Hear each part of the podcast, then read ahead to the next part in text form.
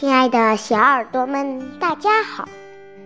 前两天，由于我妈妈年假放完了，上班很比较晚才回来，所以没有按期更新。今天我们继续来更新下蝶的荒野无道。他是我国历史上第一位革命成功的人。他是契的第十四代后裔。关于谢的出生有段神话。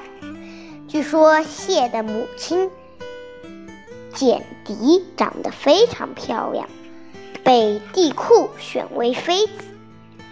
有一天，简狄在河中沐浴时，天上飞过一只燕子，口里还衔了一枚鸟蛋。忽然，蛋落在地下，简狄把蛋拾起来，一口吞了。不久，简狄便怀了孕，很快产下了蟹。蟹因为帮助大禹治水有功，于是舜把商这块土地封给他。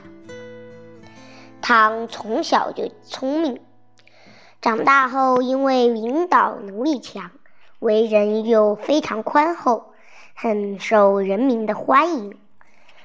他有次看到野外有个人在四面张望，并且双手合十，念念道：“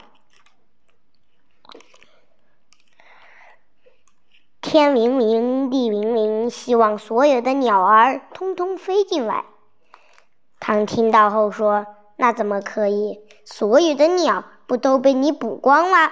于是。他走过去，告诉猎人只准张一面网，同时起寿词也得改为：鸟啊，你想往左边飞就往左边飞，想往右边飞便往右边飞，要小心点儿，可别自己寻死掉到我的网中啊！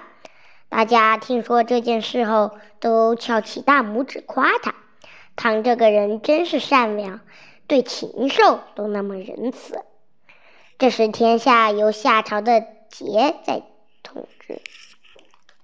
桀是有名的坏君主，力气倒是不小，能一个人赤手空拳和老虎搏斗。为人贪图享受，对盖皇宫、造花园最有兴趣，而且四处收集名花异草来观赏。他又以好色著名，虽然后宫也已经有三千佳丽，可仍嫌不够，派人到处寻访美女，结果真被他找到绝世佳人妹喜。杰第一次看到妹喜楚楚动人的模样，完全被迷住了。可是很糟糕，这个美人不喜欢喜笑。一天到晚绷着脸，爹用尽办法逗他，但冒妹喜似乎无动于衷。在一个偶然的机会，杰发现他听到丝布的声音会露出美丽的笑容，于是杰立刻下令每天搬来一万匹连丝给妹喜听，以博取她的一笑。于是人们走过宫。前就听到撕裂不眠的声音。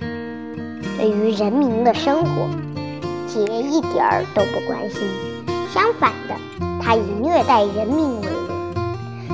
他有时会命令一个倒霉鬼当马拉车，自己坐在车上过瘾，还挥着马鞭叫：“快跑，快跑！”有时又在人群中偷偷放出一只凶猛的老虎。看到人们惊慌逃命、哭喊奔走，他乐得哈哈大笑，还建了一个酒地，划着小舟荡漾酒上，边喝边玩，并且要许多美女脱掉衣服排成队跳舞。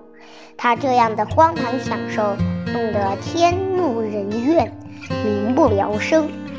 百姓对桀的作为十分痛恨，桀却毫不引以为意。他口出狂言道：“大家听着，我是太阳，你们没有太阳就活不了了。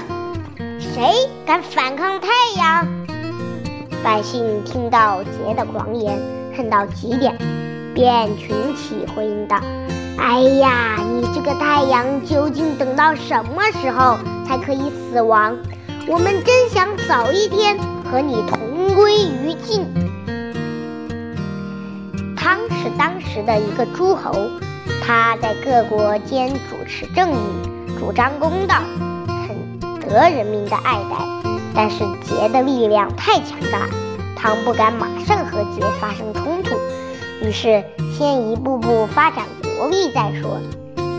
刚巧此时他找到一位很有才能的人，伊尹作为大宰相，伊尹告诉他，做天子就好比厨子烧菜，要摸清楚大家的胃口，满足一般人的欲望，然然后才能做出色香味俱全、令人流口水的好菜。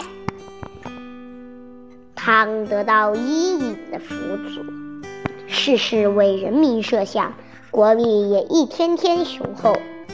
汤先后讨伐葛国、故国、昆吾国等十一个政治不休明的国家。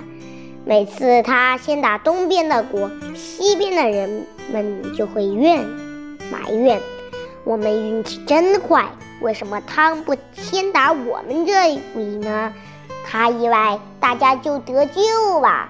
一场里没有人会喜欢战争，但是当时大家还准备了香喷喷的饭菜迎接汤的军队呢。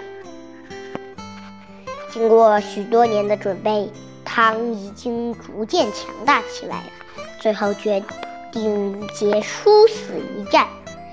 两军主力在明条相遇，这真是一场惊天动地的大战。双方打得天昏地暗，好不惨烈。唐的军队虽然士气高昂，但武器军备方面还是较桀的军队差了一截，所以很难取得胜利，甚至几度濒于落败的险境。最后，在大多数百姓的响应、拥护、协助下，再加上将士用命，终于一举击败桀的军队，而且打得桀落花流水，桀本人也被俘。汤便把桀流放到南朝去。